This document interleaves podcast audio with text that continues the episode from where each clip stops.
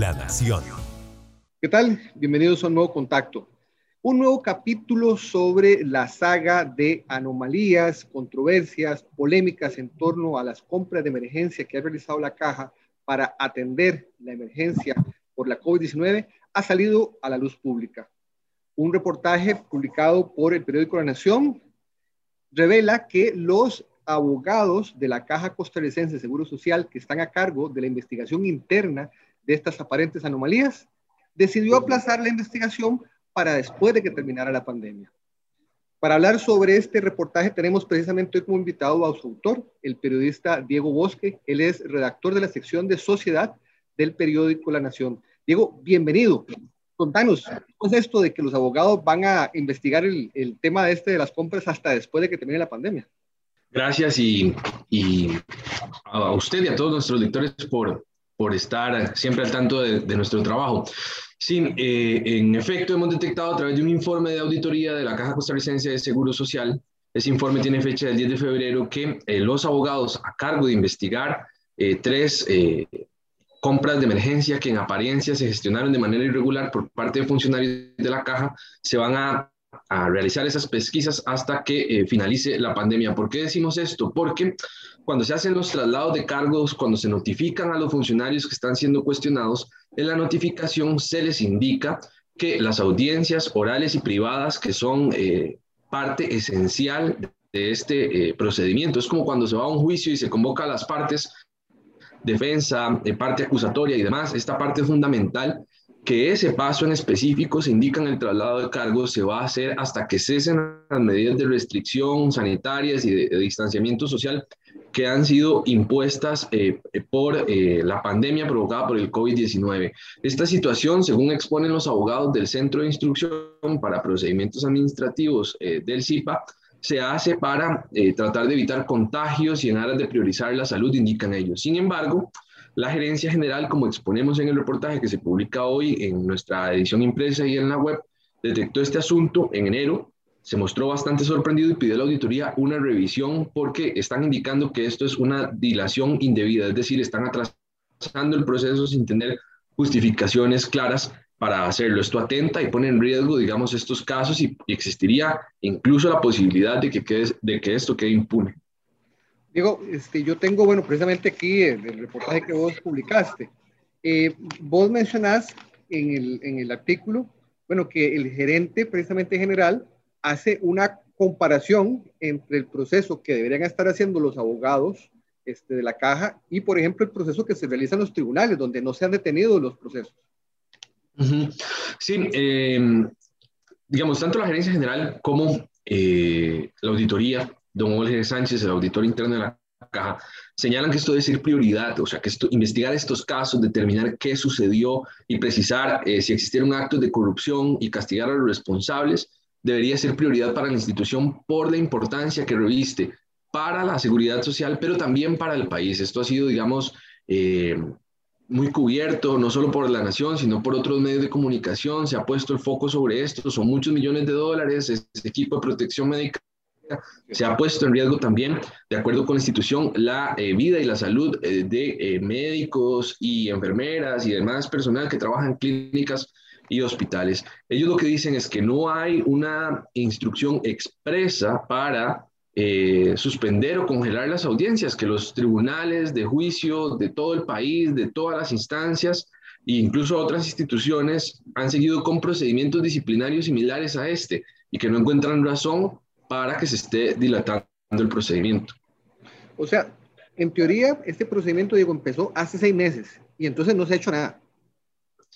Em, empezó hace seis meses, se hace el traslado de cargos, que es cuando se define a usted, eh, fulano de tal, se le está investigando por esto, esto y esto, por los supuestos hechos cometidos en X o Y compra emergencia, se notifica a la persona, son 13 personas en total, son tres compras en total, y estas personas están algunas suspendidas con goce de salario, tres están suspendidas con goce de salario, que son Luis Fernando Porras Meléndez, gerente de logística, Hans Vinda Céspedes, asesor eh, del, gerente, y otra de sus asesoras en la parte legal, María Díaz Rivera. Estas tres personas en esos seis meses han recibido 50 eh, millones de colones en salarios y eh, hasta ahora, de acuerdo con la documentación que hemos podido revisar, lo que se ha hecho es el traslado de cargos, la notificación de las personas, se han recibido algunas resoluciones administrativas, pero de carácter eh, digamos, revisiones que hacen los abogados de manera documental,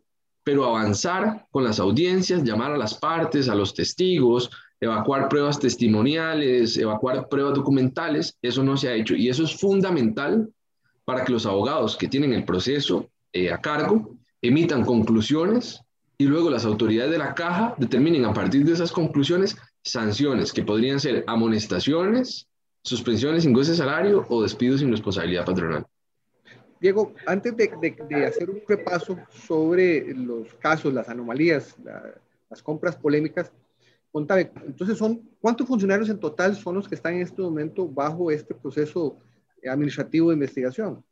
Son 13 en total, según la información entregada por la institución. Ok, ¿y por qué vos mencionás en el artículo que también la gerencia general eh, mm, le está pidiendo cuentas al, al CIPA? ¿Qué es lo que, además de todo esto que, que, has detallado, hay otro aspecto que parece que le incomoda a la gerencia general? Sí, ese es un aspecto un poco técnico, tal vez para y jurídico, para explicárselo al, lector, a la audiencia de manera sencilla, es que cuando, eh, cuando a un funcionario público se le abre un procedimiento disciplinario de, este, de, esta naturaleza, se norma, se, perdón, se nombra un eh, órgano director. Ese órgano director es los abogados que revisan el procedimiento, eh, las pruebas, llaman los testigos, realizan las audiencias y emiten una conclusión. Y por otro lado está el órgano decisor, que es el que toma el informe emitido por el órgano director y eh, toma una decisión, emite una resolución con, con posibles sanciones o absuelve si corresponde a las personas que están siendo investigadas ese órgano decisor desde el inicio estaba claro que es la gerencia general porque ellos ordenaron la investigación. Sin embargo, los abogados del, Centro de Instrucción de Procedimientos Administrativos de la Caja delegaron en sus diligencias, en notas, en oficios dirigidos a las personas que están siendo investigadas esa responsabilidad de decidir sanciones sobre la junta directiva, sobre los miembros de la junta directiva, que en total son nueve. Em, esa situación pasa por encima de la gerencia general, los margina de eventuales decisiones y ahora la institución está en, un dilema, que es eh, tomar eh, una resolución jurídica para que eh, los miembros de la junta directiva continúen siendo el órgano decisor, porque de acuerdo con lo que nos han explicado, si no toman esa decisión, se podría retrotraer el procedimiento al punto de inicio, que fue en agosto del año pasado. Es decir, habría perdido la institución y el país seis meses eh, de traslado de cargos y lo que se ha avanzado hasta ahora, que de acuerdo a lo que hemos podido revisar en la documentación que está disponible, es realmente poco. Entonces, Diego, yo recuerdo ahorita una publicación que vos habías hecho eh, semanas antes, donde la caja este, había tomado la decisión de abrir un proceso paralelo, más expedito, entonces ahora uno entiende un poquito más por qué es que este, eh, surgió este, digamos, esta pesquisa, digamos, paralela eh, ante la, la, demora que ya ellos evidentemente habían detectado en, en digamos, el proceso ordinario. Sí, bueno, em, ese proceso paralelo que, que, que, llama usted es un proceso eh, por pérdida de confianza contra Luis Fernando Porras y Hans Bindas, que son los dos funcionarios más cuestionados por eh, estas compras de mascarillas que, que, para recordar a la gente, fueron compras hechas a proveedores inexpertos que incumplieron por pagos indebidos de hasta 1,3 millones de dólares y eh, por aparentemente recibir mascarillas no médicas a un proveedor y, y esas mascarillas fueron distribuidas entre, entre, entre los hospitales y clínicas. Pero Yendo al, al, origen de la pregunta, ayer le consultamos a el gerente general Roberto Cervantes de la Caja y nos dice que la decisión de nombrar eh, eh, abogados externos al CIPA para llevar este procedimiento del que estamos hablando por pérdida de confianza contra el gerente de logística y su asesor es, la razón de nombrar abogados externos fue detectar algunas cosas que ellos venían viendo mal en el CIPA, como esta situación de congelar las audiencias, que ante esa situación ellos se han mostrado preocupados, sienten desconfianza y de ahí que para ese procedimiento específico por pérdida de confianza nombraron abogados externos y le han pedido un informe para no más de dos meses. Es decir, eh, en dos meses aproximadamente deberíamos estar conociendo conclusiones con respecto a este procedimiento por pérdida objetiva de confianza contra esos dos funcionarios.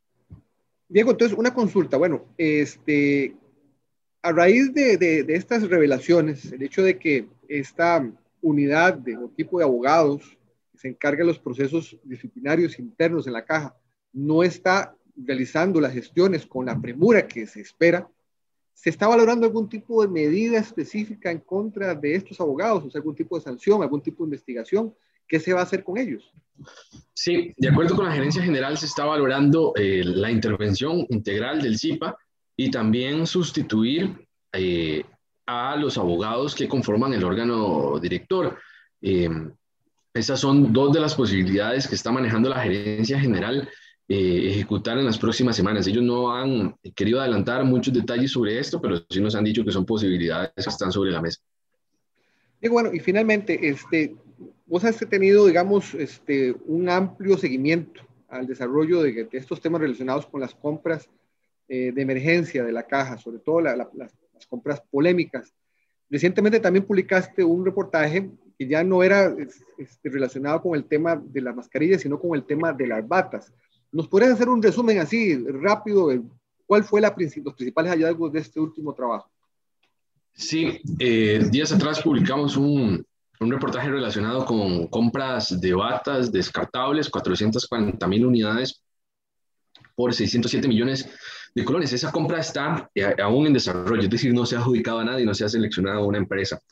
Pero detectamos en el sistema integral, en el sistema integrado de compras públicas y COP, que es una plataforma que cualquier ciudadano puede consultar, que está en funcionamiento en la caja apenas desde el año anterior, porque la institución se había resistido a, a incorporarse a, este, eh, a esta plataforma. Y ahí detectamos... Tiene una interrupción, Diego, que la, la, plataforma lo que busca es transparentar las compras del sector público, precisamente. Adelante, perdón. Sí, transparentar y ordenar que haya un registro eh, consultable para cualquier eh, persona en el país o en el mundo. Em, ahí se pueden ver por institución, por contratista y demás. Y bueno, ahí vimos que uno de los contratistas que está participando presentó eh, certificados falsos. ¿Y por qué decimos esto? Porque al ver eh, el documento tiene diferentes tipos de letras, se ven textos superpuestos, no parece eh, original. Entonces, le escribimos a la certificadora, que es una multinacional suiza, SGS, y ellos por medio de dos correos electrónicos han confirmado que esos certificados que presenta esta empresa, Cuatrinove Arbora se llama, es una sociedad anónima que está ligada a, un contratista, un experto en, relaciones, eh, perdón, en contratación administrativa, Adrián Herrera Ramos, eh, que es la misma persona que eh, en junio del año pasado vendió 700 mil mascarillas no médicas a la caja a través de una empresa jardinería.